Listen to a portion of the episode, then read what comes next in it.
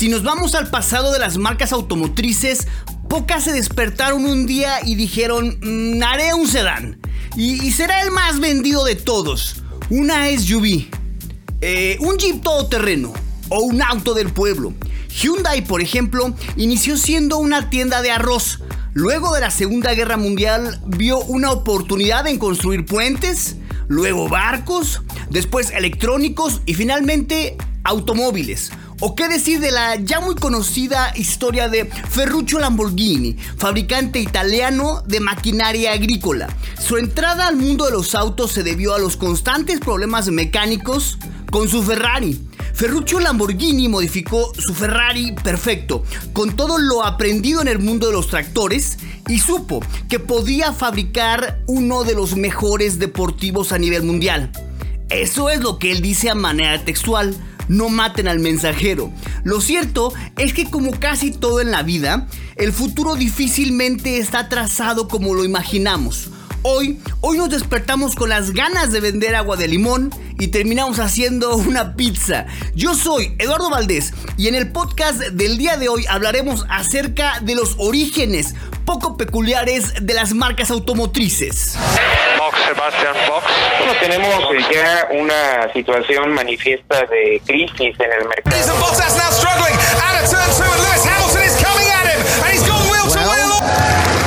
What do you think?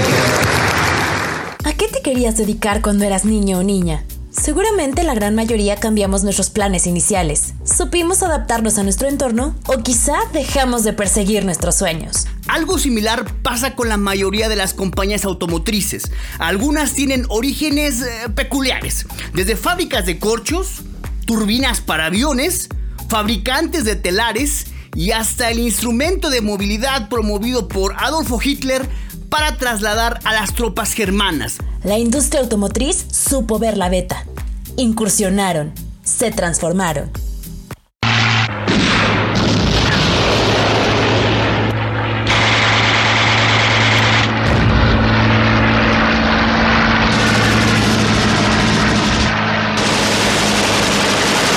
La guerra deja heridas profundas, pero la industria automotriz como la conocemos hoy en día existe en parte gracias a lo aprendido en el campo de batalla. Bentley, por ejemplo, era conocido por fabricar motores radiales aeronáuticos durante la Primera Guerra Mundial, siendo el más famoso el Bentley VR-1, que impulsaba los aeroplanos Soft White Camel. Fiable, elegante y popular, el Soft White Camel demostró ser capaz de plantarse efectivamente a los cazas alemanes que llenaban los cielos del frente occidental durante la primera mitad de 1916.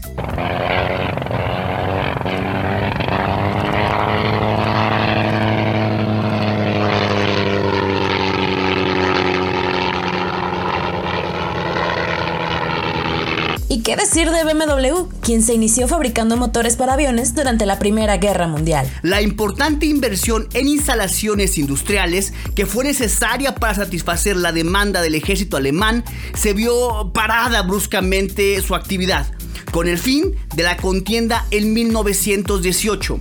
El Tratado de Versalles, que puso fin a la guerra, prohibía a Alemania la fabricación de motores de avión, con lo que la fábrica de BMW tuvo que eh, buscar la manera de sobrevivir, reconvirtiendo totalmente sus instalaciones.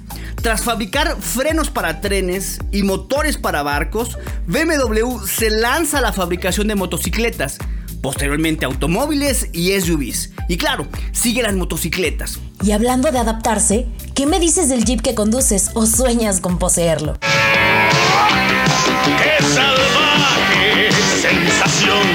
¡Solo en Jeep! Para pocos es un misterio que Jeep valió su origen a la necesidad de los aliados de motorizar su faena bélica con una flota de vehículos artillados, de reconocimiento, transporte de municiones o ambulancias.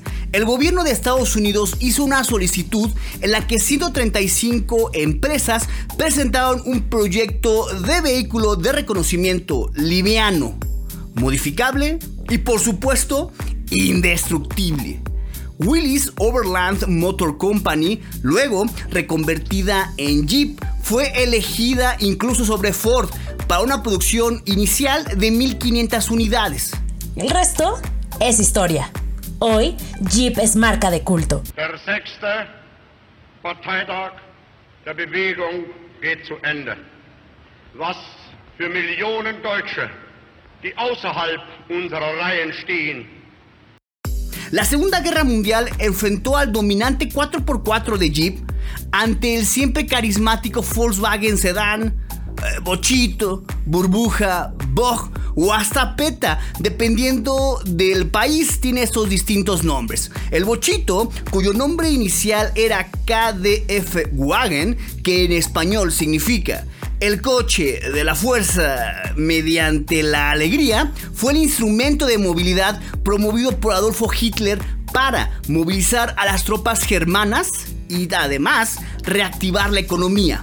Pero vamos un pequeño corte y cuando regresemos platicaremos de qué tuvo que pasar para que una modesta fábrica de corchos evolucionara hasta el ágil y ya clásico Mazda MX5 o de Toyota que antes de Corolla y Prius era una empresa dedicada a las máquinas de coser y los telares. No nos tardamos, recuerde, esto es el podcast de Punto Neutro, un programa de así se dice Punto TV. Estás escuchando las voces del mundo automotriz a través del podcast de Punto Neutro, un programa de así se dice Punto TV.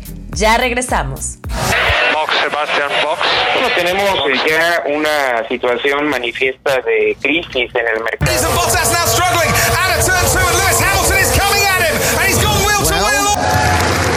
Do you think? There's a time for us to let go. There's a time for holding on. A time to speak, a time to listen.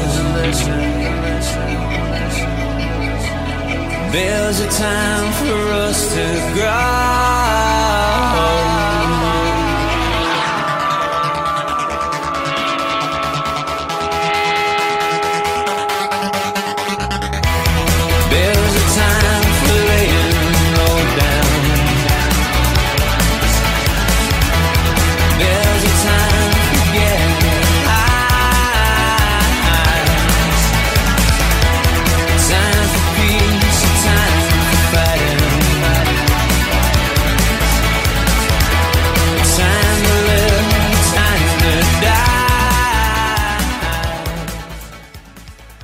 En nuestra mente normalmente no conocen de riesgos o de cambios.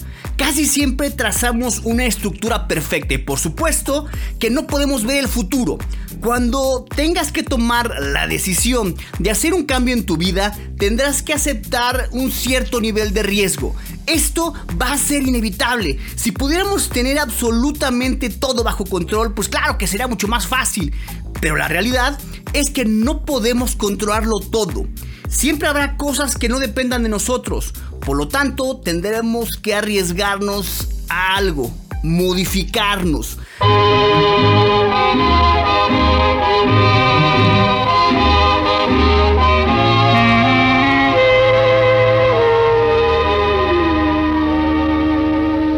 Des yeux qui font baisser les miens, un rire qui se perd sur sa bouche. Voilà le portrait sans retouche de l'homme auquel j'appartiens.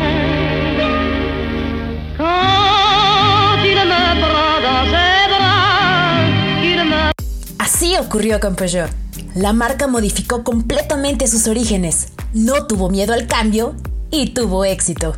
La marca francesa fue fundada en 1810, 75 años antes de que rodara el triciclo patentado por Carl Benz, el que es considerado como el primer vehículo de la historia. Jean-Jacques Peugeot comenzó fabricando pequeños molinillos para café, pimienta y sal, así como saleos artesanales, herramientas de alta calidad, sierras de acero y herramientas de precisión. Tras su muerte, el menor de sus hijos, Jean-Pierre Peugeot, se adentra en el sector textil bajo el impulso de Napoleón, que necesitaba vestir a los soldados de su ejército y así se convierte en un transformador del algodón.